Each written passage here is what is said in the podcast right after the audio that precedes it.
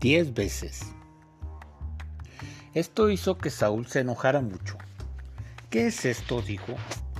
Le dan crédito a David por diez miles y a mí solamente por miles. Solo falta que lo hagan su rey.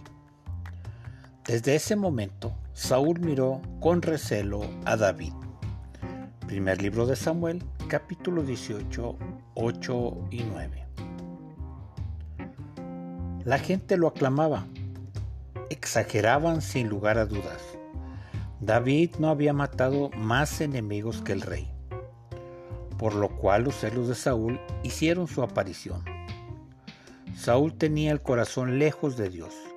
No contaba con la habilidad para discernir la presencia de Dios en David y que ciertamente David se quedaría con el trono.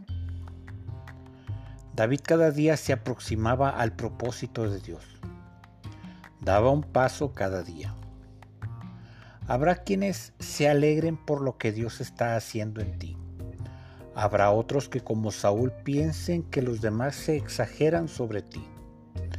De lo que debes estar seguro es que cada día tus pisadas se dirijan hacia donde Dios ha marcado el rumbo.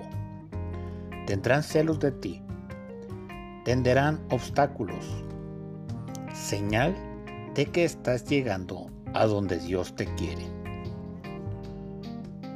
Dios te estará promoviendo. Devocional del Pastor.